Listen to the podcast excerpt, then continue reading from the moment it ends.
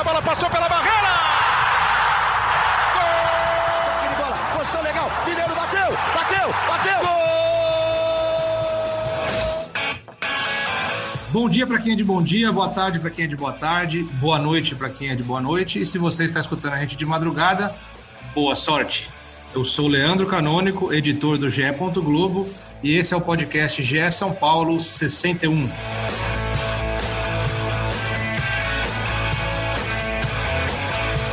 Os próximos dias prometem ser quentes no tricolor, muitos assuntos aqui para a gente tratar com os nossos convidados de hoje, André Hernan, Eduardo Rodrigues e Marcelo Razan.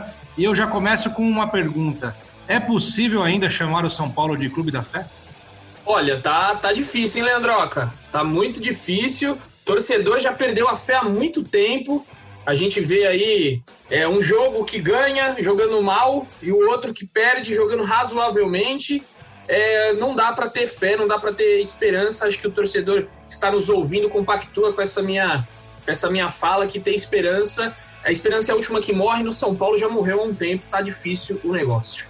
Já esse daqui já meu oi, meu oi para todo mundo, oi Razan, oi Irdan. Razan, o São Paulo é, ganhou do Fortaleza com muita dificuldade, né? Num gol de oportunismo do Daniel Alves e perdeu do Vasco com uma facilidade incrível. Né? De 2 a 1 um, fez um golzinho no fim ali, num pênalti que o, o Reinaldo errou primeiro, depois voltou, porque o, o, goleiro se adiantou. Mas assim, o São Paulo, vendo o jogo do São Paulo, é, a gente tem a impressão que a qualquer momento vai acontecer alguma coisa de errado. Né? Já vem assim há alguns anos o São Paulo, né, com, com raros momentos de exceção. Mas vendo esse São Paulo, principalmente do Fernando Diniz, que em algum momento da temporada já fez um bom trabalho, mas a impressão que dá, e assim, não é uma impressão de hoje do Fernando Diniz no São Paulo. O Fernando Diniz, em todos os clubes que ele passou, ele causou isso. Uma insegurança tremenda. O time é inseguro. Cria, mas não tem qualidade para definir o jogo. Né? O Vasco ontem, o Vasco no domingo precisou de três lances para fazer dois gols. O São Paulo teve inúmeras chances e não conseguia chutar. Falta um finalizador. Essa insegurança é o que mais irrita o torcedor São Paulino, Razão? Fala Edu, Leandroca, Hernan. Prazer ter os amigos aqui novamente no podcast GE São Paulo. É difícil é, captar qual que é o sentimento do torcedor, porque é uma, uma avalanche, né? uma bola de neve, na verdade, que vai só aumentando nos últimos sete anos aí, quase oito agora de fila de títulos e as decepções, as eliminações, as pancadas, as derrotas, o torcedor do São Paulo está meio naquela fase anestesiado, já nem sente mais. É aquele meme, meme do, do personagem com um rombo no peito, um buraco aberto no peito, dizendo: tá vendo? Nem dói mais. É cada nova decepção, cada nova pancada tá começando a normalizar, né, esse tipo de coisa que é péssimo para qualquer clube grande. E, e aí até as coisas minimamente boas acabam sendo mais ofuscadas num ambiente como esse. Então, é realmente difícil, não está fácil para o torcedor do São Paulo, não está fácil ser São Paulino nessa década. Muito bom. Estamos aqui, estamos aqui hoje com o André Hernan. Para quem, quem, tá, quem não está vendo, né? ninguém está vendo, né? Mas ele está com um cenário bonito, tem uma geladeira atrás dele, legal, bonita, um armário ali amadeirado e tá de capuz, assim, tá bem bacana, tá, tá, tá bacana. Se entrar no Tá na área, assim, no Seleção Sport TV, eu acho que o pessoal vai gostar. Hernan, a resposta que só você pode dar. O que a diretoria do São Paulo pensa sobre o futuro do Fernando Diniz? Seja bem-vindo. Obrigado, Leandroca, Edu, Razan, todo mundo que acompanha a gente. Estava com saudade de participar aqui do podcast GE São Paulo. A resposta é muito simples. A direção do São Paulo não cogita a demissão de Fernando Diniz nesse momento. A avaliação da direção do São Paulo tem muitas é, vertentes, vamos dizer assim. A primeira delas é que o trabalho é, é avaliado da seguinte maneira: houve assim é, vários passos que o time deu para trás em relação ao jogo da LDU e ao jogo contra o Santos, que é aquela boa impressão que o São Paulo deixou na, na parada, né, quando a gente teve toda aquela situação de paralisação do futebol.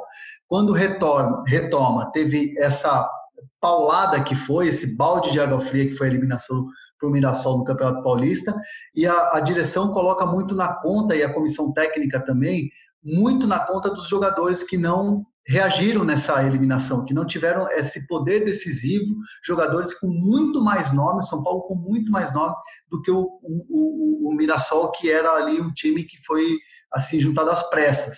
Então, assim, é, diante dessa eliminação, da pressão que é de fora para dentro, muito, né?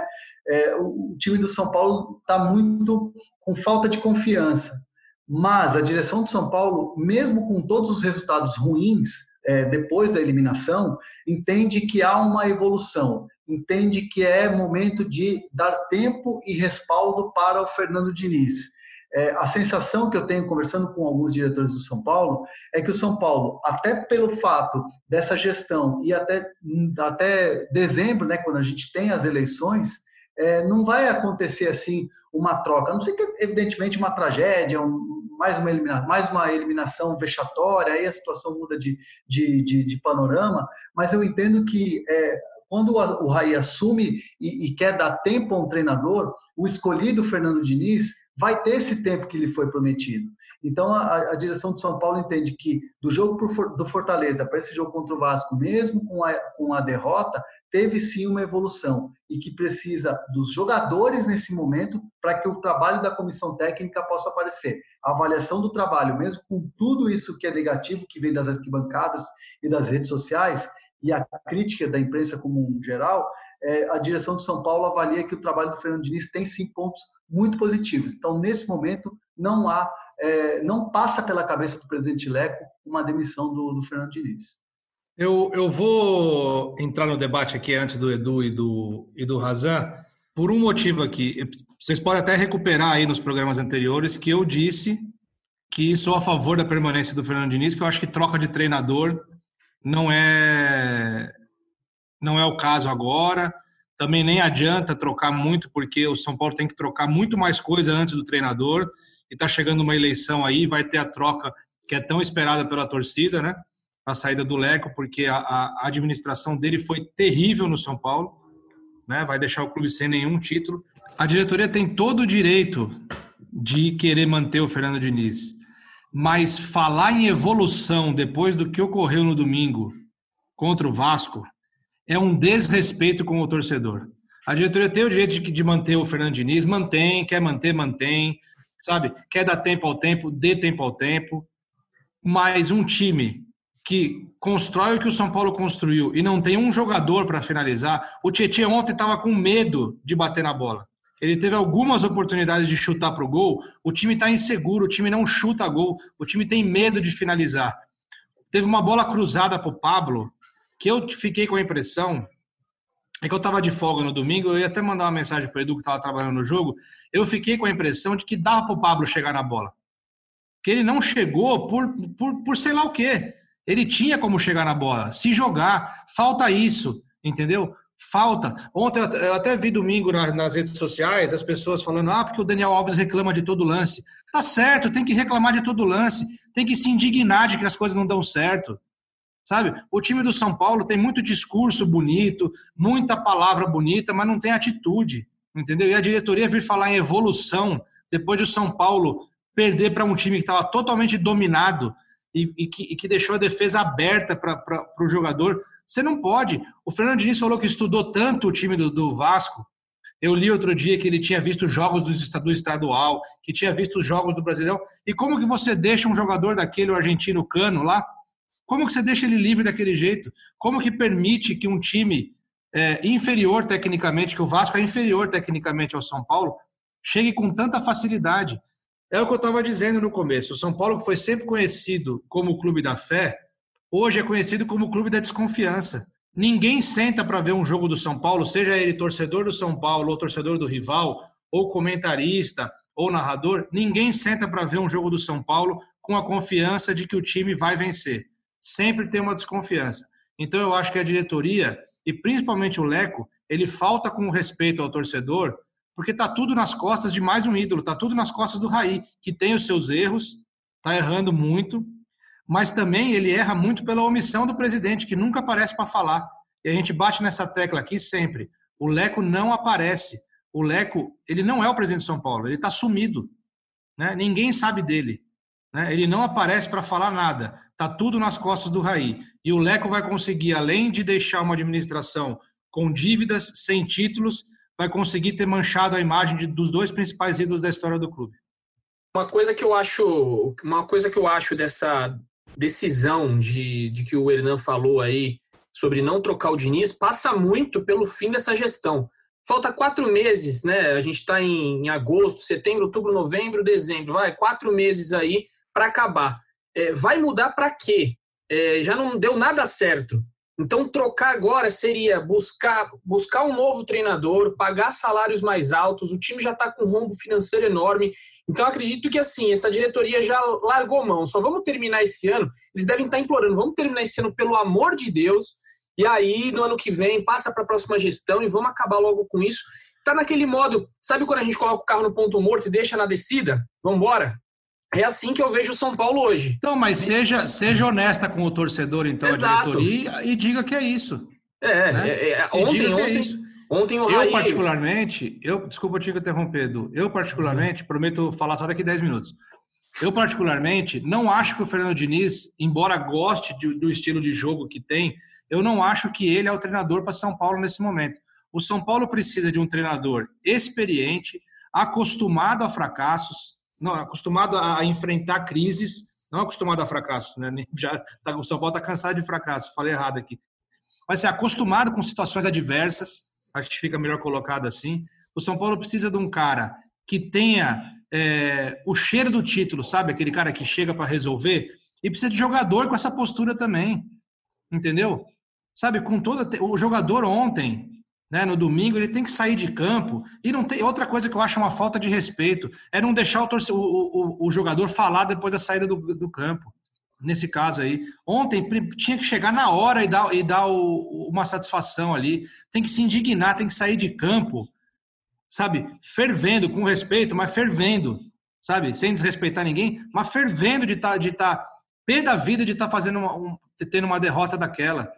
Entendeu? Isso não tem no São Paulo que assim a, a, impressão que dá é que é uma legião, já de repente até jogando para o próximo assunto, aí, se vocês quiserem, é uma legião de patos, porque ninguém está nem aí para nada, né?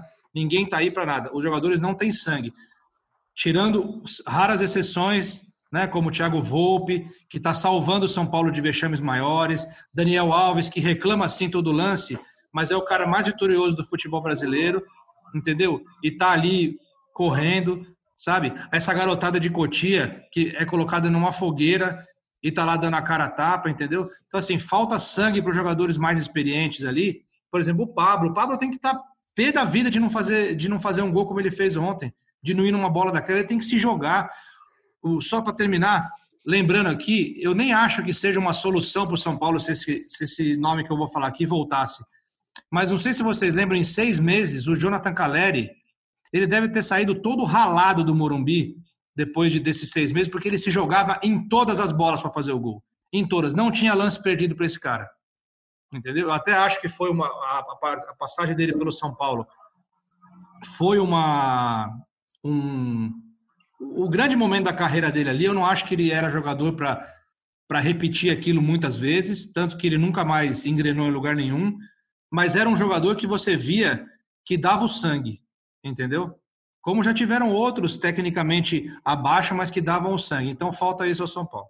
Agora eu vou deixar para vocês que eu já... Só um detalhe importante para a gente não perder dessa questão do Diniz. É, é, importante a gente citar que hoje parte é, da direção do São Paulo é, entende que o Fernando Diniz vai ser um problema, entre aspas, uma, uma, algo para se resolver na próxima gestão. Só que a, a, próxima gestão, se a gente pegar, por exemplo, o Natel, se o Natel vencer um dos candidatos, ele é oposição ferrenha assim ao Leco. Vai querer tirar o cara que o Leco escolheu, evidentemente, independentemente dos resultados.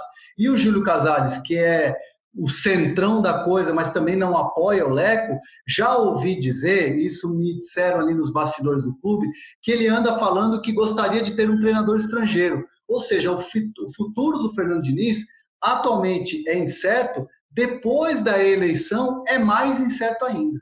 É, é só fechar meu raciocínio, voltando rapidamente no que o Leandro estava falando ali, é, sobre essa parte emocional do time. Ontem o Diniz foi questionado sobre isso e ele disse que essa parte emocional do time ontem estava até melhor do que contra o Fortaleza, que o jogo contra o Fortaleza é, deu um gás a mais no time ali. Só que você foi perfeito na sua colocação, a hora que fala que o Tietchan não chuta uma bola, o Pablo não chega em outra bola, então é um time que a gente não vê essa, essa vontade. É até um, uma, um negócio que casa bem com isso, o Hector, é, setorista do Fluminense, a gente estava batendo um papo ontem que ele estava em São Januário, e ele, oh, é, setorista do Vasco, desculpa, não do Fluminense, é, o setorista do Vasco, ele me falou, pô, Edu, é, não assisti muitos jogos do São Paulo esse ano, mas parece que é um time sem alma, né? Aí eu falei, realmente, é, essa é a sensação que a gente tem quando vê. É, até mesmo a, hoje tem uma análise aí no, no GE. Globo que diz que não, é, não foi culpa do Diniz. A derrota não foi a maior culpa do Diniz. Claro que ele tem sua culpa, mas mais dos jogadores, porque os jogadores não têm alma. É, é, muito, é muito complicado essa situação, a gente não sabe. Hoje o Luiz Roberto, se eu não me engano, foi o Luiz Roberto no Seleção Sport TV nessa segunda, falou que é um time blazer, o time do Diniz. Então, assim, todo mundo percebe isso, mas será que os jogadores eles vivem num mundo é, fora da realidade? Não, não, sinceramente, não dá para entender. Então, é, o São Paulo é, poderia ter esse, esse treinador, esse, vamos quem sabe no ano que vem, um pouco de mais firme, um pouco mais é, cascudo. Vamos ver o que vai acontecer, porque o Diniz, eu esperava muito dele, achava que era uma contratação muito boa quando veio. O time do São Paulo, com muitos jogadores, sempre se falou: ah, o Diniz nunca teve um time com jogadores é, qualificados. Ele teve agora. Teve Daniel Alves, o Pato, que a gente vai falar mais pra frente, Hernanes, o Igor Gomes, que sumiu, desapareceu. O Igor Gomes, ninguém sabe mais onde está o Igor Gomes. É, então, não dá, não dá, não dá para saber mesmo qual rumo que esse time vai levar. Razan. Eu acho que vocês já falaram praticamente tudo aí, não, não tem muito mais o que acrescentar sobre esse assunto. Só em relação ao, ao Júlio Casares que o Hernan falou, ele se auto-intitula um candidato de coalizão, né? porque une conselheiros de correntes políticas da situação, de centro e de oposição. O Júlio Casares, que é membro do Conselho de Administração atual, membro de, do Conselho de Administração, que é o órgão que tem o dever ali de dar as diretrizes maiores, globais da administração, mas não toma decisão como diretor executivo, então não tem.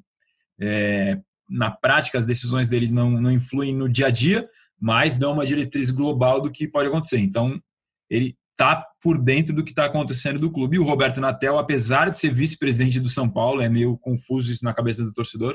Me perguntaram, pô, o Roberto Natel é oposição, mas é vice-presidente? Parece meio louco mesmo. E é. Mas essa é a situação. Ele é vice-presidente geral do São Paulo e é o candidato da oposição porque está rachado com o presidente Leco há alguns anos. É uma situação que, inclusive, é pública.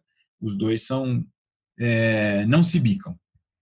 Rapidamente, só uma. Eu, eu, lembrei de uma coisa aqui que o, o Hernan falou, essa é, coisa que ele procura talvez um técnico estrangeiro. Em junho, Júlio Casares, na ESPN, disse: o Fernando Diniz terá longevidade no São Paulo. O São Paulo precisa parar de trocar de técnico. Isso não adianta. Nós precisamos ter longevidade. Ou seja, abertamente ele disse que vai manter o Fernando Diniz.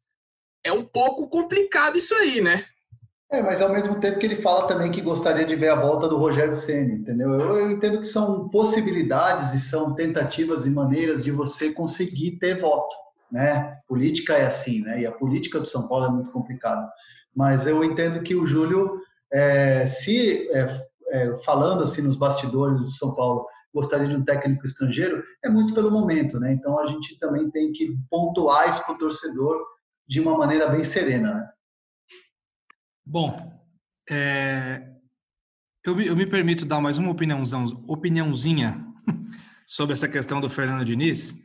Só lembrando que eu sou contra essa excessiva troca de, de treinador, mas eu, eu acho que a escolha pelo Diniz, pelo momento que o São Paulo vivia, embora tenham sido os jogadores que pediram, aquela coisa, né? Que o São Paulo também sempre tem alguma, alguma coisa assim, né? Não, sempre tem alguma coisa meio. Ah, porque foram jogadores, porque foram não sei o quê, sempre alguma coisa de diferente. Ah, fizemos diferente, sabe? e, e, e não tem ali a, a, aquela meia-culpa de assumir quando as coisas estão erradas, né? E o São Paulo, é, quando foi campeão recente, né? Vamos pegar a fase mais gloriosa dos últimos tempos, né? Foi com o Murici Ramalho. Que estilo de treinador era o Murici Ramalho?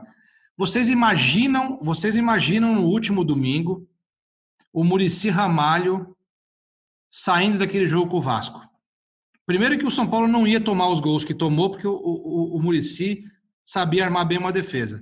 Mas assim, vocês imaginam como estaria o Murici Ramalho depois de uma derrota daquela e vendo os seus jogadores perderem aquela quantidade de gols? Vocês conseguem imaginar?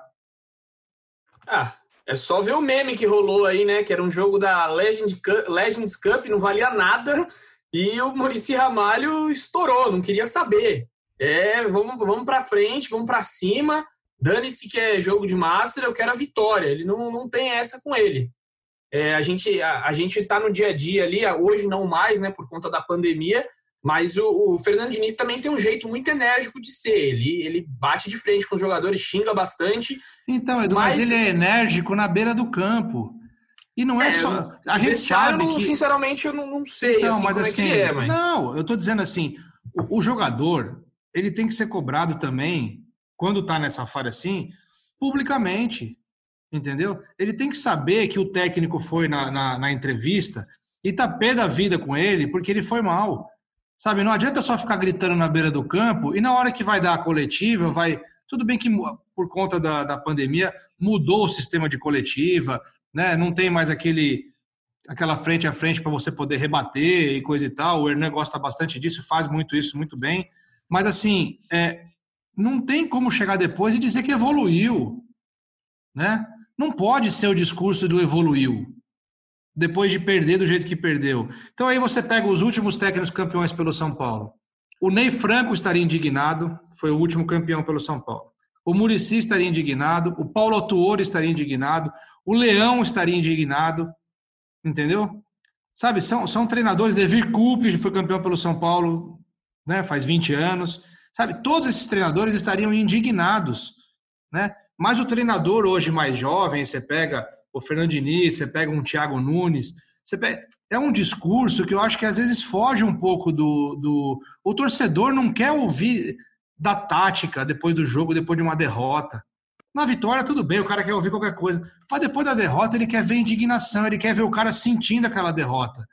Não falar que ah, teve posse de bola porque usou o losango invertido, essas coisas. Sabe, isso aí não. Ainda mais na fase que o São Paulo vive. Sabe? É muito Paulo... difícil assim. É muito o São difícil. Paulo virou dono de um bordão, jogou como nunca, perdeu como sempre. É, é isso aí. E vamos dar sequência aqui então, porque também a gente tem que seguir adiante, porque o, senão o torcedor também se irrita com a gente aqui, da gente ficar falando sempre as mesmas coisas, e a gente não quer isso, né? Eu queria falar com vocês um pouquinho sobre Alexandre Pato. Pronto, o torcedor vai ouvir tudo de novo. Nada Ontem, no domingo, no domingo, entrou Gonzalo Carneiro, São Paulo precisando fazer gol, entrou Gonzalo Carneiro e não entrou o Pato. Entrou Gabriel Sara, entrou Elinho e não entrou o Pato. Então, assim, olhando de longe pelo que a gente acompanha de futebol aí há, há muitos anos na profissão, ou ele está totalmente desprestigiado, ou tem alguma negociação em andamento. Então, eu queria saber de vocês qual a situação do Pato hoje no São Paulo. São duas situações distintas, né? A primeira é que depois do jogo contra o Mirassol, surpreendeu negativamente. Aí o torcedor vai falar assim: ah, mas o Pato é isso, na hora H surpreende negativamente, mas de uma maneira em que a comissão técnica ficou desapontada. É, há uma necessidade, e isso a direção tem feito, de uma cobrança, uma punição ao Alexandre Pato. É, eu entendo que você escalar o Gonzalo Carneiro, tudo bem que ele precisava de, ele queria bola aérea na bola na área e, e alguém alto para cabecear. Pelo menos esse era esse foi a ideia do Diniz quando ele coloca o Gonzalo Carneiro. Mas você nos outros jogos colocar garotos da base como Gabriel Sara, Elinho, Paulinho Boia como titular, é, com, a, com, a, lesão do Vitor Bueno, é, e o Pato no banco sempre é uma maneira de você mostrar ao jogador que ele, que, que a direção está insatisfeita com ele. É, é um toque, olha, é, acorda. E o, a, a, direção do São Paulo entende que se não tiver uma resposta, o, o, Pato hoje já é visto na direção do São Paulo como um jogador que é, não é aquele inegociável, não é aquele jogador que o São Paulo vai sentir se perder. Então, o São Paulo, se vier uma proposta muito boa, que for interessante para ele, interessante para o jogador, o São Paulo não vai fazer nenhuma força para segurar, mas muito pouco, porque há uma insatisfação muito grande. Parte da comissão técnica, o Diniz já deixou isso bem claro nas entrelinhas, da direção de que o Pato precisava ser um jogador mais decisivo. Contra o Mirassol ele não conseguiu ser. Eu me enganei com o Pato. Eu confesso para vocês que eu me enganei. Eu acho que pelo que ele apresentou em 2014 e 2015 no São Paulo, eu acreditava que ele se sentiria bem no clube para dar uma volta por cima, para poder fazer bastante gol, mas a apatia dele é algo é, chega a ser incompreensível assim pela qualidade que ele tem. Ele tem muita qualidade, ele tem um domínio de bola que é incrível. Né? Quem já acompanhou um treino do Pato pode ver, a bola vem do jeito que for, ele consegue dominar. Né? Você vê que tem qualidade ali, mas ele não tem. Parece que ele não tem vontade de jogar bola. Ele não tem, ele já. Assim, não, parece, parece que para ele já deu, sabe? Para mim tá ok, tá bom assim, né? É o que a gente estava falando sobre se indignar, né? É, você imagina o Luiz Fabiano, vamos pegar o Luiz Fabiano, assim, que tem uma identificação muito forte com o São Paulo, né? Eu estou hoje fazendo aqui o quadro Você Imagina. Já fiz com o Murici, agora a gente faz com, com o Luiz Fabiano. Imaginem o Luiz Fabiano vai para a reserva do São Paulo e no jogo seguinte, dois jogos depois, o técnico coloca todo mundo, o quinto reserva e não coloca ele. Ele teria dado uma entrevistinha ali na beira do campo ou não? Depois? Cara, o, o, a gente não precisa nem ir muito longe. O Nenê, quando era substituído no São Paulo, chutava Exatamente. garrafa, chutava copo, ficava é. indignado. Chutou copo não, de novo é... esses dias no Fluminense aí. O é, Pato não. Assim, é... O Pato é substituído, tá que... tudo bem, vambora. É, eu acho que tem que ter, não pode também ser desrespeitoso, entendeu? Chutar o copo, você pode acertar alguém. Você... Assim, você se indignar né? Você se indignar, você não precisa ser agressivo para se indignar. Leandroca, tô sentindo falta hoje do Razan, tá meio quieto, aquele open bar de informação bonito. Razan, a gente quer, tá sentindo sua falta aqui, cara. Aparece aí. O Razan nunca tá quieto. Quando ele tá quieto, ele tá apurando. É ou não é, Razan? É isso. É isso. Obrigado pela, pela consideração dos amigos. O, o Hernan resumiu bem a situação do Pato ali. Inclusive, a gente tem uma reportagem no GE. Globo, nós três publicamos, eu, Eduardo e o Hernan, fala basicamente isso que o Hernan já explicou, que ele perdeu. Não, não, assim, a decepção não é só com o Pato em relação à eliminação para o. É importante não individualizar isso.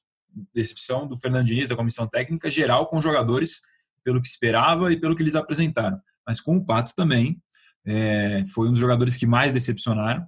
E, e, não é na questão técnica, como o Leandroca falou, é um cara que tem o gesto técnico muito bom, domina bem a bola, finaliza muito bem. O problema é a questão da entrega, da, da dedicação, da maneira como pode se entregar mais e, e não tem acontecido. Então, o que o São Paulo entende é que não faz sentido você.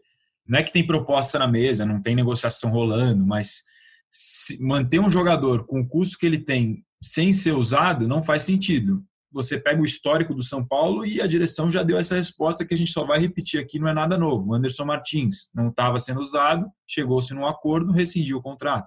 Jusilei não estava sendo usado, chegou num acordo, saiu do São Paulo. Agora o Everton, uma reserva, também não é um custo baixo, está negociando com, com o Grêmio pelo Luciano. E o Pato, se continuar sendo reserva, como a última opção do ataque, atrás do Elinho, do Gonzalo Carneiro e do Paulinho Boia, não faz sentido ter um jogador com esse custo sem ser usado. Então, nesse contexto, se chegar uma proposta, como o Hernan falou, não tem por que segurar um jogador nessa condição. Agora, não quer dizer que o São Paulo também desistiu dele. Acho que é justamente isso que o Hernan falou. Dá essa, esse sinal claro de que de, o cara ficar atrás de todos esses jogadores contra o Vasco, de um sinal vermelho piscando grande para ele tentar buscar essa reação que ainda se acredita que é possível. Porque, como todo mundo sabe, talento ele tem. E nesse ano, o Pato não é de tudo ruim. O Pato fez quatro gols, é um dos artilheiros do São Paulo no ano, e antes até dos quatro gols, é, fez dois gols mal anulados contra o Novo Horizontino. Então, assim, vem numa fase ruim, mas os números dele não são péssimos. Só que pelo investimento, pela expectativa e pelos últimos jogos, é natural que a fase esteja ruim mesmo. E, e só um detalhe que é importante a gente falar, queria contar aqui para quem está ouvindo a gente, é, falou-se do Atlético Mineiro, né? Eu conversei com algumas pessoas próximas ao São Paulo. Não houve pedido do São Paulo é, ao Alexandre Pato, é, algo que já aconteceu quando o São Paulo era técnico do Santos. Eu sei pessoas assim do dia a dia do São Paulo, muito próximas, que negaram que o São Paulo tenha entrado em contato ou alguém próximo do São Paulo. A direção do Atlético Mineiro diz o seguinte, que logo depois é, que começou o Campeonato Brasileiro, o São Paulo entregou uma lista de 10 possíveis reforços para a diretoria correr atrás, ver que dava para contratar. E o que me disseram na direção do Galo é que desses 10 nomes listados pelo São Paulo, não aparecia o nome do Alexandre Pato. Outros nomes citados, mas não do Alexandre Pato. Posso até citar dois aqui para dizer, ah, mas tem uma lista de 10, mas não sabe o nome de, um, de nenhum. Sim, Nico Gait, né, que, é, que é um jogador que é meio atacante, o Nahuel Bustos, meio atacante, dois argentinos, e o Gustavo Scarpa, que é do Palmeiras, também está nessa lista. Então, eu tenho nomes. Alexandre Pato, eu posso garantir para vocês que não está nessa lista. Vamos ver o desenrolar dos próximos dias aí, semanas, se realmente o Galo vai para cima do, do, do Pato. É uma, uma coisa só que eu queria citar que eu acho que, que vale, o Alexandre Pato, eu e o Razan, a gente publicou no GE no começo do, desse ano, é, na, na, verdade foi final de 2019, em dezembro de 2019, que o, o salário do Pato ia sair de 200 mil reais é, em 2019 para 700 mil reais, um aumento de 500 mil reais em 2020. Ou seja, hoje o Alexandre Pato recebe 700 mil reais. E a gente bem sabe quantas vezes a gente falou aqui no podcast que a situação financeira do São Paulo é muito complicada. Então, um dos fatores que pesa nisso também é essa questão. Você vai ter um jogador de 700 mil reais no banco de reservas, é um absurdo. É, nenhum clube hoje no Brasil pode se dar o luxo de ter isso. A gente vê lá o Real Madrid com o Bale no banco, é uma outra realidade. O Bale deve ganhar mais de milhões aí. O, o Real Madrid pode se dar esse luxo nenhum clube no Brasil hoje pode se dar. Talvez nem o Flamengo, que é o que tem mais dinheiro, pode ter um jogador de 700 mil reais no banco. Muito menos o São Paulo, que acabou aí o ano com uma dívida de 150, um déficit de 156 milhões. Então isso pesa muito. É, o pacote Pato, é, o contrato dele vai até o fim de 2000, 2022. Se o São Paulo pagar por tudo até o fim de 2022 do contrato dele, vai sair 38 milhões de reais. É muita coisa. Não pagou as luvas lá, não, não teve que contratar porque ele era jogador livre, mas é um dinheiro muito mal gasto pelo retorno. O Razan falou aí, são 13 jogos, 4 gols, mas eu acho pouco para o valor que é pago e para o que se espera de Alexandre Pato. A gente vai lembrar que no final de 2019, no Brasileirão, os últimos seis jogos ele foi banco de reserva. Ou seja, essa reserva aí não é coisa nova. Então, assim, eu acho que o São Paulo teria que se livrar. O Pato virou um problema. Eu, eu, eu também acreditei, assim como o Leandroca, que ia vingar dessa vez, porque ele vinha com uma postura, com uma fala um pouco diferente, mas não dá. É, ele vive em um mundo paralelo. Isso é, é outra coisa. Isso é banco, outra né? coisa. Não, é, que banco é esse, né? Não é nem banco, é offshore isso aí.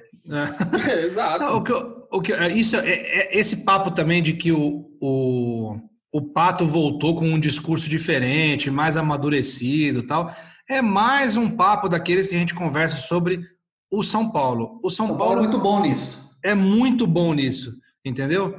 E a gente, como imprensa, às vezes cai nisso, né? Às vezes cai, às vezes não cai, às vezes questiona, às vezes não questiona. A série do Juan Fran. É, assim, você é, acreditar que o jogador vai dar certo porque ele voltou mais maduro, porque ele está dando melhor entrevista e tal, aí foi mais uma dessas, entendeu?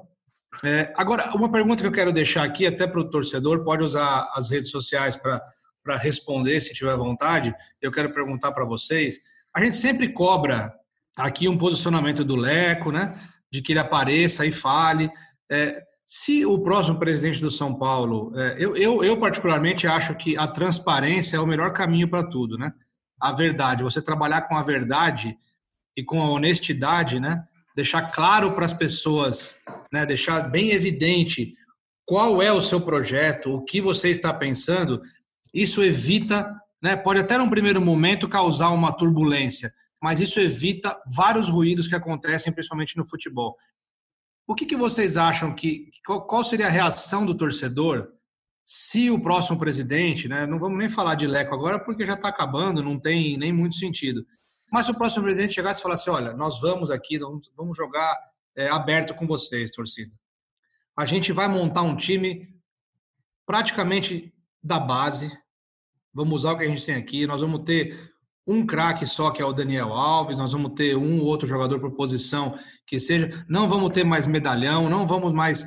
E nós vamos trabalhar com o que tem. A gente pede paciência para vocês. O clube está sofrendo uma reestruturação. Está aqui, as contas são essas. A gente deve tanto. Né? A gente sabe que para muitos de vocês é mais importante um título do que as contas em dia, mas tem que ter um equilíbrio. Se a diretoria, seja ela do Leco ou a próxima que vier, jogasse aberto assim com o torcedor e explicasse como vai ser, né? e a cada derrota que tivesse ou a cada vitória aparecesse para se reposicionar e dizer, fazer uma, uma, uma, correção de rota ou anunciar outras mudanças, vocês acham que o torcedor ia aceitar bem? Porque, Duas assim, hoje, hoje, hoje o torcedor está protestando Assim, o torcedor do São Paulo, acho que eles vão lá para a porta, eles já nem sabem mais porque eles estão indo lá para a porta. Sabe, ganha, eles estão lá na porta com faixa, perde, eles estão lá, empata, eles estão lá. Eles já nem sabem mais. Então, sabe, o clima já está tão ruim que eles já nem sabem mais porque eles estão protestando. Só duas contextualizações antes de responder o que você, sua, seu questionamento, sua provocação. Em relação ao que o Edu falou, é, do, do, do custo do pato e tal, é, a gente está vivendo aquele contexto de pandemia, então os salários estão cortados no, no, São Paulo, assim como em outros clubes, então tem esse corte, em parte no, dos vencimentos, a gente não sabe exatamente de cada um como é que está, se tem uma situação específica, porque cada contrato muda, mas tem aquele corte de 50% e aquela negociação daqui para frente para também manter o corte. E a informação de, com todos os detalhes do, do, do, contrato, do acerto do Pato, quando a gente publicou, o Tociro Neto que conseguiu, nosso setorista do Palmeiras, ele tem tem lá para quem quiser, Operação Pata em Detalhes, matéria do Tociro Neto. Respondendo a tua pergunta, Leandroca, eu acho que seria uma, um suicídio político de um, de um dirigente que fala, um presidente que falasse isso. Mas eu, pessoalmente, acharia ótimo. Se o cara fosse transparente para chegar na coletiva, porque não é, tem, a gente fala, tem 10, 12, 15, sei lá, grandes clubes no Brasil, todos vão ser campeões? Não, impossível. Só um vai ser campeão. Mas todo mundo chega com o discurso: ah, vamos brigar por Libertadores, vamos brigar. Se fosse todo mundo transparente, ia ser muito melhor. Você ia adequar a tua expectativa ao material que você tem na mão. Então, eu tenho dívida, tenho nenhum craque, tenho só jogador de base. Minha expectativa é o quê? Meio de tabela, ou é brigar por Libertadores. Agora, qual é o torcedor do Corinthians, do São Paulo, do Santos, do Palmeiras, do Atlético Mineiro, do Cruzeiro, que está na segunda divisão, mas é clube grande, do Inter, do Grêmio, que vai aceitar um discurso como esse. Eu, pessoalmente, aceitaria, acharia ótimo, acharia legal que um dirigente chegasse e fosse transparente nesse nível. Não sei se o torcedor mais passional, e é esse que vai na porta do estádio protestar, ia topar um São Paulo brigando para ficar no meio da tabela em dois anos. Embora todo mundo tenha visto, por exemplo, o exemplo do Flamengo, que precisou passar o que passou nos últimos anos para chegar agora e está com um elenco que está brigando por título, ganhando título toda hora. Então, tudo é um processo, não dá para piscar assim o dedo e as coisas acontecerem do dia para a noite. Como diz o Daniel Alves, tem que pagar o preço. E aí tem que pagar o preço de externar isso. Qual é o preço? Politicamente vai tomar pancada para caramba dentro do clube, porque politicamente é péssimo. E com o torcedor vai ter que segurar a pressão de um, um ou dois anos sem título. E como o cara muda, o presidente muda de um ano para o outro, um mandato para o outro, no máximo pode se reeleger uma vez, a, o pensamento, imagino, de alguns pode ser: para que, que eu vou ajeitar a casa para o outro vir e, e colher os louros, ganhar os méritos? É um pensamento individualista, sim. Mas se você pensar no coletivo, seria ótimo, seria muito bom que alguém pensasse assim. É, dentro disso que, que o Razan falou, no São Paulo ainda é ainda mais complicado você fazer isso porque os votos que o presidente recebe são dos conselheiros. Provavelmente você vai falar para o conselheiro que vai fazer um time campeão, que vai fazer um time com, com força, com dinheiro, e aí você vai é, ter o seu voto do conselheiro. Se você chega lá e, e tem um discurso totalmente diferente, no São Paulo a gente sabe que os conselheiros fazem a caveira de quem está ali na presidência. Então, é algo totalmente complicado. Mas o Palmeiras, se a gente for pegar aqui um exemplo, o Palmeiras fez isso na gestão Paulo Nobre. Foi lá, lá atrás, no, contratou, se eu não me engano, o Dudu, que não era nenhuma estrela na época, e depois contratou jogadores é, que não tinham nenhuma fama. Se a gente for lembrar o time campeão da Copa do Brasil, com o Marcelo Oliveira, não tinha nenhum, nenhum cara super estrela. E foi gradativamente contratando é, jogadores com mais porte. E aí conseguiu dois brasileiros e foi, foi indo. É, é uma saída que eu acredito que é a ideal. Chega de comprar medalhão. Quantos medalhões o São Paulo comprou nessa gestão Leco? Foi muito.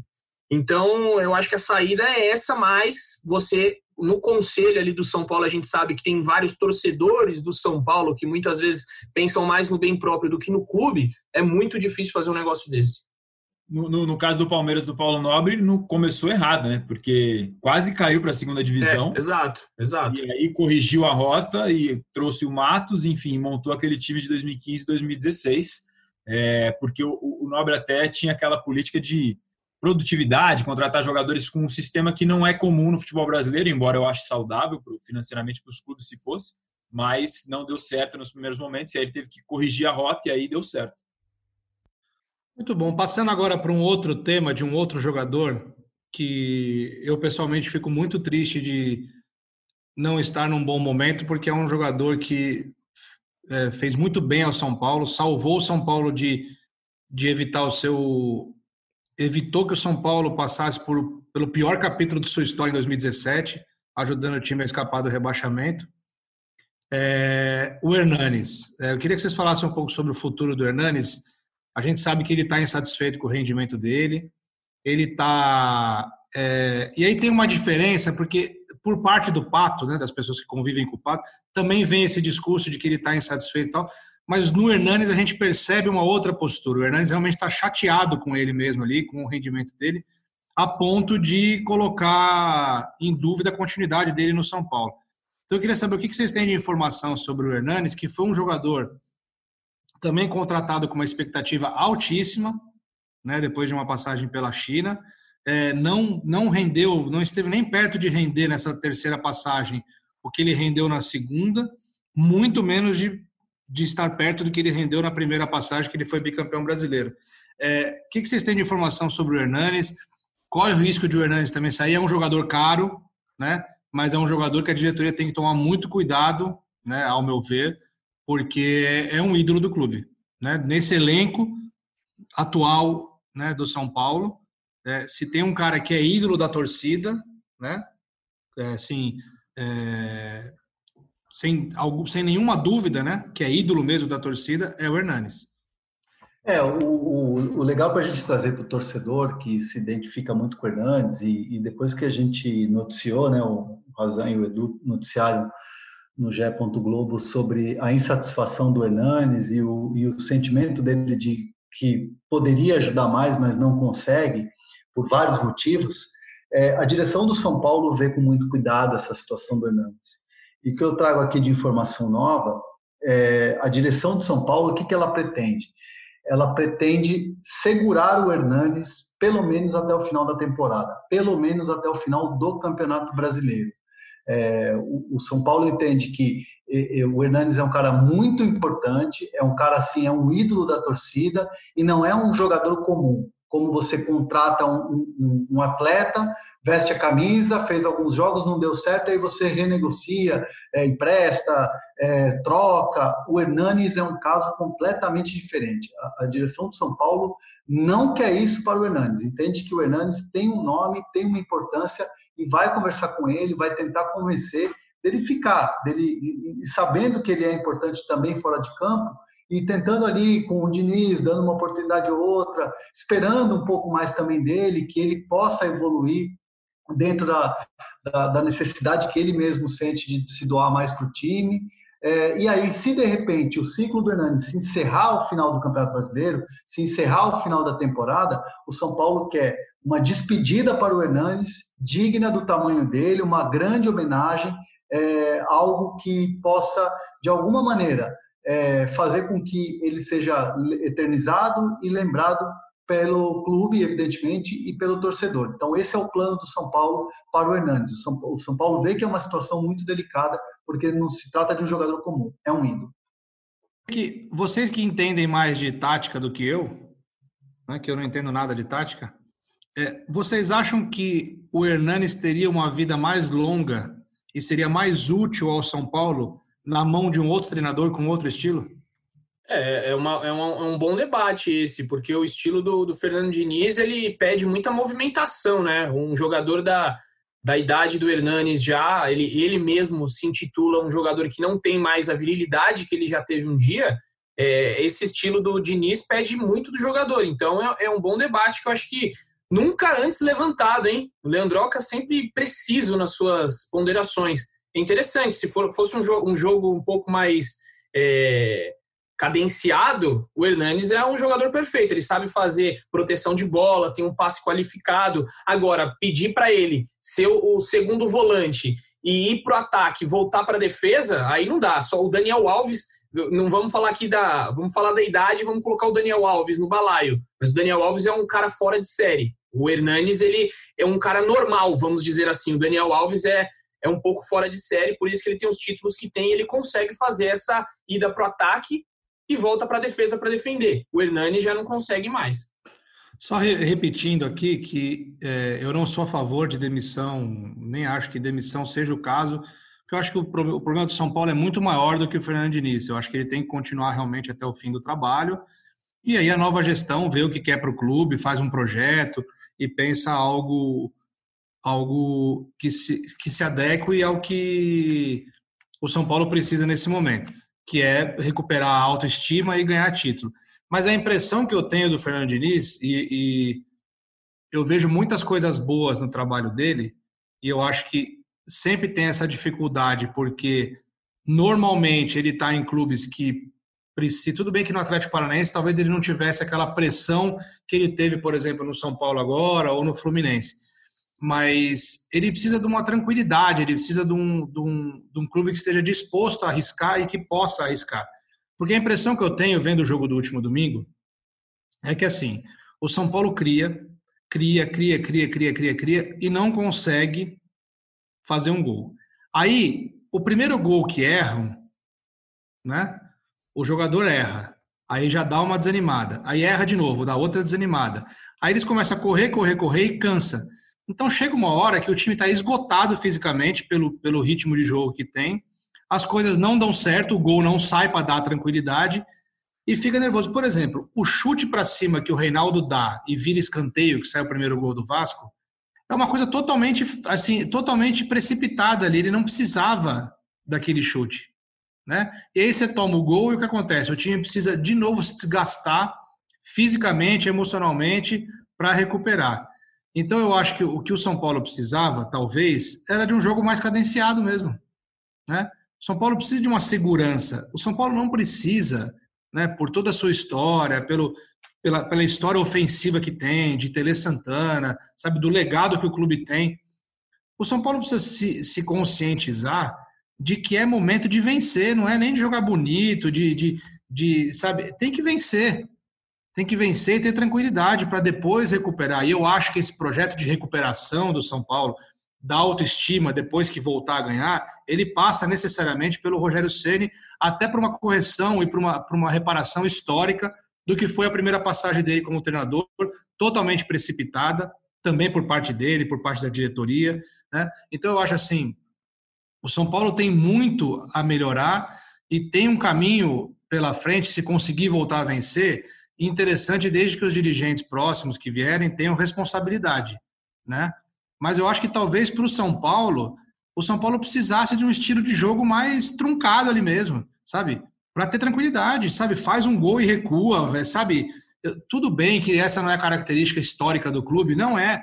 Mas o momento vivido hoje, talvez precise disso. Talvez precise, sabe, se descer um pouco do salto e falar assim, olha, vamos, nossa realidade é essa né? E vamos trabalhar com isso. Vamos voltar a vencer com aos poucos. O próprio Fernando Diniz às vezes faz uma correção ali de rota dele e sai um pouco da, da das características dele para poder vencer, né? O Edu escreveu isso outro dia, mas assim, eu acho que um estilo de jogo mais cadenciado talvez pudesse ajudar o São Paulo a recuperar a autoestima. Eu estou me alongando hoje, eu sei, mas é por um bom motivo. É porque você não participou do último, tem muito assunto acumulado, faz bem se alongar e precisa falar mesmo. Você consegue traduzir bem o sentimento do torcedor São Paulino nesse podcast. E agora, Razanzinho, aproveita que você está com o microfone, Qual a novidade que você vai trazer para o torcedor São Paulino? Em relação à possível barra provável troca entre São Paulo e Grêmio de Luciano por Everton, é uma negociação que começou quente, esfriou ao longo da última semana, tanto que o Everton chegou a ser relacionado para o jogo contra o Fortaleza, voltou a esquentar no fim da semana, e aí ele não foi relacionado para o jogo contra o Vasco e não viajou para o Rio de Janeiro, e está perto de ser concretizada, mas ainda tem algumas pendências. O que, que a gente sabe do lado do São Paulo? Se fechar a troca, o São Paulo quer ter a mesma quantidade de direitos econômicos que o Grêmio vai ter do Everton. Hoje, o São Paulo tem 100% dos direitos do Everton e o Grêmio tem 50% do Luciano. Os outros 50% são do Leganês da Espanha. Então, o que, que o São Paulo quer? Se ceder 50% do Everton, pega 50% do Luciano. Se ceder 100% do Everton, quer 100% do Luciano. Então, aguarda ainda uma confirmação de uma, de uma situação que ainda não houve para aí sim fechar o negócio. Gente ligada ao Everton diz que a questão está mais ligada já em burocracias para definir mesmo, é, mas no São Paulo a informação é essa, que quer manter a mesma porcentagem na composição dos direitos econômicos que vai ceder pelo Everton do Luciano. O Everton tem 31 anos, o Luciano tem 27. O São Paulo manteria o contrato que ele tem o um período com o Luciano, o mesmo do Grêmio, que é dezembro de 22 o Everton tem contrato até o ano que vem, junho de 21. Então você ganha, se fizer a troca, qual é o pensamento do São Paulo? Ganha um jogador mais novo, com um contrato maior, que é atacante e que o treinador gosta. Aliás, seria a primeira contratação com selo Fernando Diniz, porque desde que ele chegou, o São Paulo não contratou nenhum jogador. Só os que já estavam no grupo e já estavam emprestados. Igor Vinícius, Thiago Volpe Vitor Bueno. O, o Luciano seria o primeiro reforço indicado, aprovado, e ele gosta muito do Luciano com quem trabalhou no Fluminense em 2019, foi a fase mais goleadora do Luciano na carreira, fez 15 gols em 31 jogos pelo Fluminense. Ele pode jogar na função, não quer dizer que tem a mesma característica do Anthony, mas pode jogar na função que o Anthony fazia pela direita, embora seja mais centroavante, jogou assim no Fluminense também pela direita como meio atacante. Vamos ver se de fato concretiza essa negociação Everton e Luciano, que aliás é uma troca, queria ouvir dos amigos, mas que tem causado opiniões muito divergentes, assim. Ou falam que é muito boa troca, ou falam que é péssima troca. Eu queria saber de vocês o que vocês acham. Antes, de você, antes da gente entrar no, nesse assunto, é, até para ilustrar um pouco esse, desejo do Diniz por um jogador de área, por um finalizador, por um cara que pode também fazer pelo lado do campo, e, e o Luciano, de fato, com o Fernando Diniz, teve uma fase mais goleadora. É, no começo do ano, o Fernando Diniz pediu para a direção do São Paulo a contratação do Paulo Guerreiro, hoje machucado, fica fora aí até o final da temporada, né? até o final de 2020 pelo menos, uma pena para o futebol brasileiro. É, e o Herman Cano, o cara que fez, atenção torcida do São Paulo, prestem atenção nessa história que vocês não vão gostar muito, mas tudo bem. Herman Cano, argentino, foi oferecido ao São Paulo. A direção do São Paulo chegou a pegar essas informações, sentar na mesa com a comissão técnica chegaram à conclusão de que não tinha o perfil do São Paulo. A comissão técnica não gostou, não curtiu. Aí a direção do São Paulo pegou o telefone e disse: Muchas gracias. Oi, não, não, não vamos a querer. Não, muchas gracias, muchas gracias. E aí ele foi parar no Vasco e no final de semana foi lá e fez dois gols, dois gols que deram a vitória do Vasco em cima do, da, em cima do São Paulo. Então esse era o recado que eu queria passar para o torcedor do São Paulo. Evidentemente vão me xingar nas redes sociais, mas é necessário a gente falar sobre escolhas, né? sobre como São Paulo avalia as contratações. É, e tem uma, uma, outra questão aí que é a parte financeira. O Everton também é mais um jogador medalhão que tem um salário alto no São Paulo. O Luciano chegaria aí para ganhar um pouco menos, creio eu, né? Não sei os valores, mas a, a expectativa é essa. E aí é, já é começa um aí uma. É um dos, desculpa te interromper, Edu, é um dos fatores, você lembrou muito bem. É, a troca do, do custo mensal do Luciano pelo Everton também é menor e o São Paulo está precisando cortar gastos, como todo mundo sabe. Desculpa. E já cortou o gasto aí num acordo de rescisão com o Anderson Martins semana passada. É, a gente não falou aqui no podcast, mas também já teve um, um pouco mais. Os cortes estão começando a rolar ali dentro do São Paulo para diminuir essa folha salarial porque com a pandemia a coisa só piorou, a situação financeira do São Paulo só agravou. Então é mais uma manobra aí para dar uma aliviada nessa folha, que hoje no São Paulo gira ali em torno de 12 milhões, 13 milhões. O Everton é muito bom jogador. O Luciano é um jogador esforçado, mas eu acho, eu particularmente acho a troca boa para o São Paulo e para o Grêmio, porque assim O Everton não tem mais espaço no São Paulo. Ele, ele foi a contratação mais cara de 2018, 15 milhões. São Paulo pagou para tirar ele do Flamengo. É, ele teve um início ali arrasador. O São Paulo atingiu a liderança do primeiro turno do Campeonato Brasileiro muito por causa das atuações dele. Depois que ele machucou, ele nunca mais voltou a ser o mesmo. Ele nunca mais conseguiu ter sequência. São seguidas lesões, né? Eu, eu torço realmente porque ele é muito bom jogador. Eu torço para que ele se recupere e consiga ter uma sequência. Mas o São Paulo, eu acho que ele ele já ele ia ficar escanteado ali, não, não tinha. E se o, o Diniz, a diretoria tem essa intenção mesmo de ir até o fim do ano com o Diniz e ele gosta do jogador, é, é um jogador que se deu bem com ele, né? É, que tem bons números sob o comando dele, é um jogador que entende o jeito dele e ainda tem esse esse bônus aí de diminuir a folha salarial, eu acho que é uma boa, porque assim, o Everton não está jogando, tem sido sacrificado todas as vezes que entra, né? Assim, está tá entrando só em fogueira. Então, assim, eu acho que de repente um jogador. E o, o Luciano, pelo que eu me lembro de ver o jogar aqui em São Paulo no Corinthians e ver alguns outros jogos dele em outros clubes, é um jogador que não me parece apático, né? Ele pelo menos luta. Eu conversei com um amigo meu, torcedor do Fluminense, outro dia, e ele me disse, ele falou assim, ele não aceita a derrota, né? E, e, e, ele falou assim, não é um jogador, o jogador mais brilhante que passou pelo ataque do Fluminense, longe disso, mas o que eu gostava nele, isso palavras do meu, do meu amigo, é, o que eu gostava nele é que ele não aceitava a derrota, ele não, é, não saía de campo é, aceitando e conformado com a derrota, ele se indignava, e é o que a gente vinha falando um pouco antes aqui no começo do nosso episódio, de que falta para o São Paulo jogadores que fiquem indignados. Lembrando que os dois são, são reservas, né? Nos dois times, né? O Everton é reserva no São Paulo e o Luciano é reserva no Grêmio. E aí o que alguns torcedores questionam nas redes sociais é que o São Paulo lá atrás contratou o Diego Souza, aí depois contratou o Everton, aí agora o Diego Souza foi para o Grêmio e o São Paulo vai trocar o Everton pelo reserva do Diego Souza. É... Esse é um questionamento que eu vi nos últimos dias nas redes sociais, quando a possibilidade da troca foi levantada.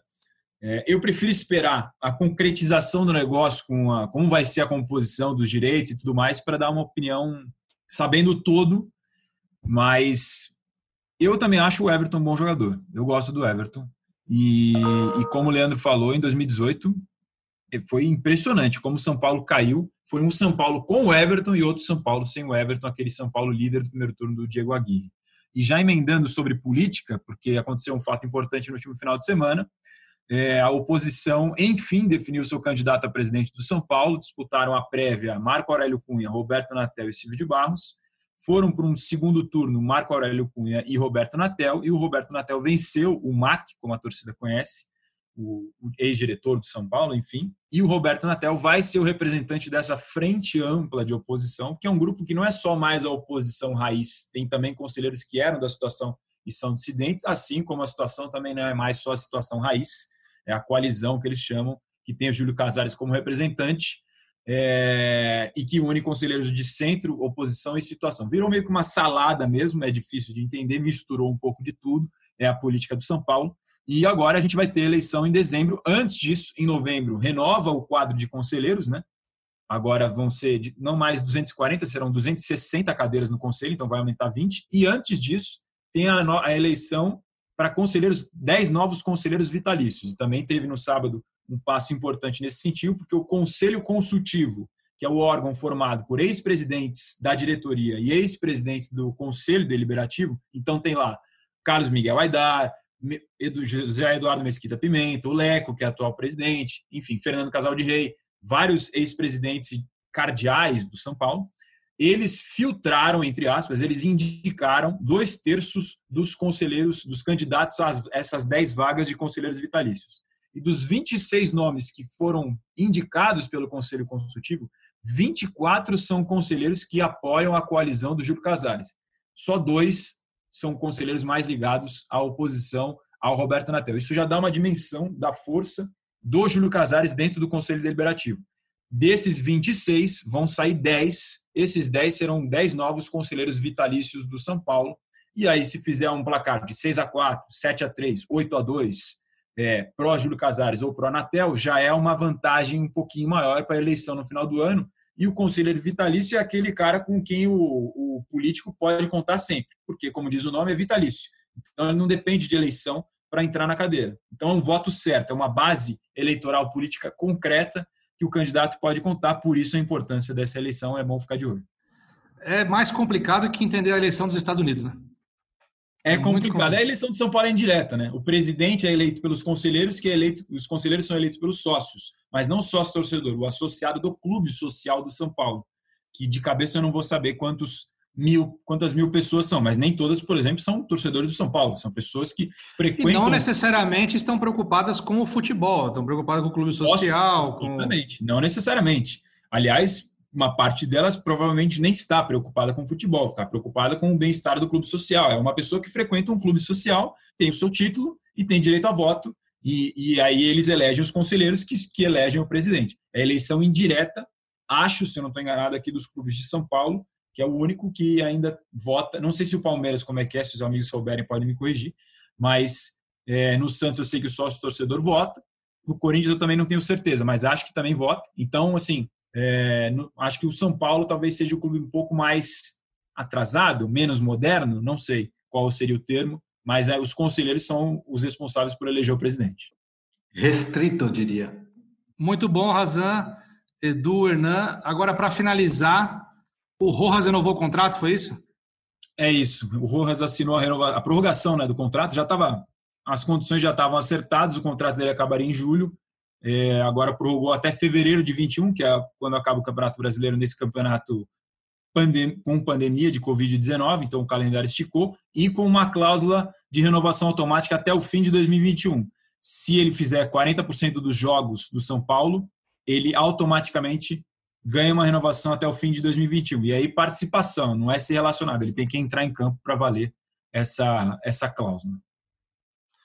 Muito bom, papo muito, muito bacana, muito produtivo no nosso podcast é São Paulo 61. Edu, quer falar mais alguma coisa ou já vai para as considerações finais? Hoje, em protesto, e fica aqui o protesto, em protesto pela atuação do São Paulo e pela fase que o São Paulo tem vivido, o Narrazan de hoje foi adiado.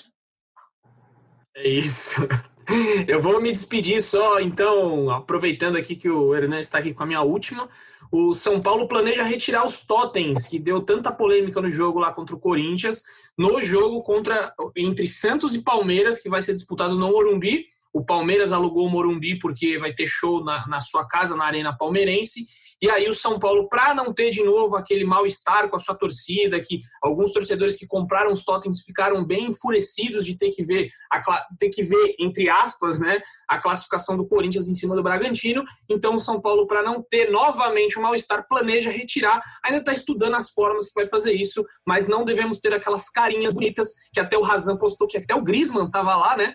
O Griezmann do Barcelona estava com a carinha. Não teremos essas, esses rostinhos. Deixo o meu tchau aqui. Beijo a todos vocês. Foi bom demais esse bate-papo. E você, ouvinte, um beijão em todos vocês. Hernan, obrigado pela presença mais uma vez. Enriqueceu o debate aí, como sempre. O, valeu, o canal, valeu. O canal está sempre aberto para você.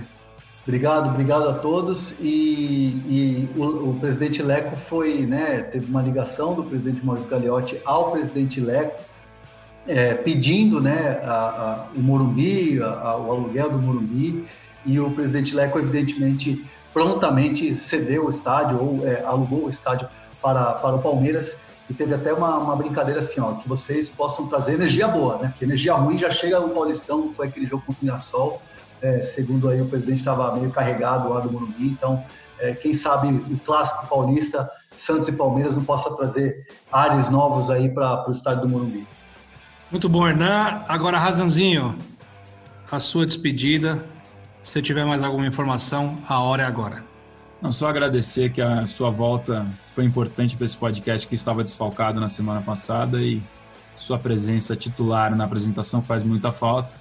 Agradecendo ao Hernan também que enriqueceu o debate, como você disse, sempre trazendo informações boas de bastidores e deixando um abraço agradecendo a nossa audiência, a audiência leal que está sempre aqui no programa conosco, nos ajudando e fazendo esse podcast de São Paulo continuar crescendo. Um abraço e um beijo a todos. Muito bom, espero que todos tenham gostado, não só vocês que participaram aqui comigo, mas também aqueles que conseguiram ouvir até o fim aqui o nosso podcast, fizeram o download, gastaram o 4G ou usufruíram do Wi-Fi de algum lugar ou de casa mesmo. Lembrando que é muito importante ainda o distanciamento social, o uso da máscara e o álcool em gel. Essas são as três coisas principais para a gente tentar combater o coronavírus enquanto não tem uma vacina. Está morrendo muita gente ainda. A pandemia não acabou, pelo contrário, ela está aí forte ainda. A gente não pode baixar a guarda, porque é muito triste o que está acontecendo no Brasil. A gente repete aqui todo fim de programa, porque é importante todo mundo ter essa consciência, né? Então, assim, vamos, vamos proteger, vamos proteger quem a gente ama e vamos ter responsabilidade usando álcool em gel, máscara e mantendo o distanciamento social, porque só assim, enquanto não tiver uma vacina, a gente vai conseguir evitar e minimizar as mortes e os efeitos dessa pandemia. Eu sou Leandro Canônico, editor do GE. Globo. A gente fica por aqui com o GE São Paulo 61. Lembrando que para escutar o podcast GE São Paulo, você pode ir em ge.globo/podcasts e nas plataformas aí, a sua escolha, você pode escolher, tem uma vasta, vastas opções né, para você baixar o seu podcast, escutar indo para academia, escutar dando uma volta a pé, caminhando tranquilamente, de máscara, claro, sempre, indo para academia também, higienizando os aparelhos e mantendo o distanciamento social, ou em casa, botando no teu som, botando no teu celular. Fique à vontade, onde você estiver, a gente pode estar na companhia de vocês, tá certo? Então a gente fica por aqui. Um beijo no coração e um abraço na alma de cada um de vocês.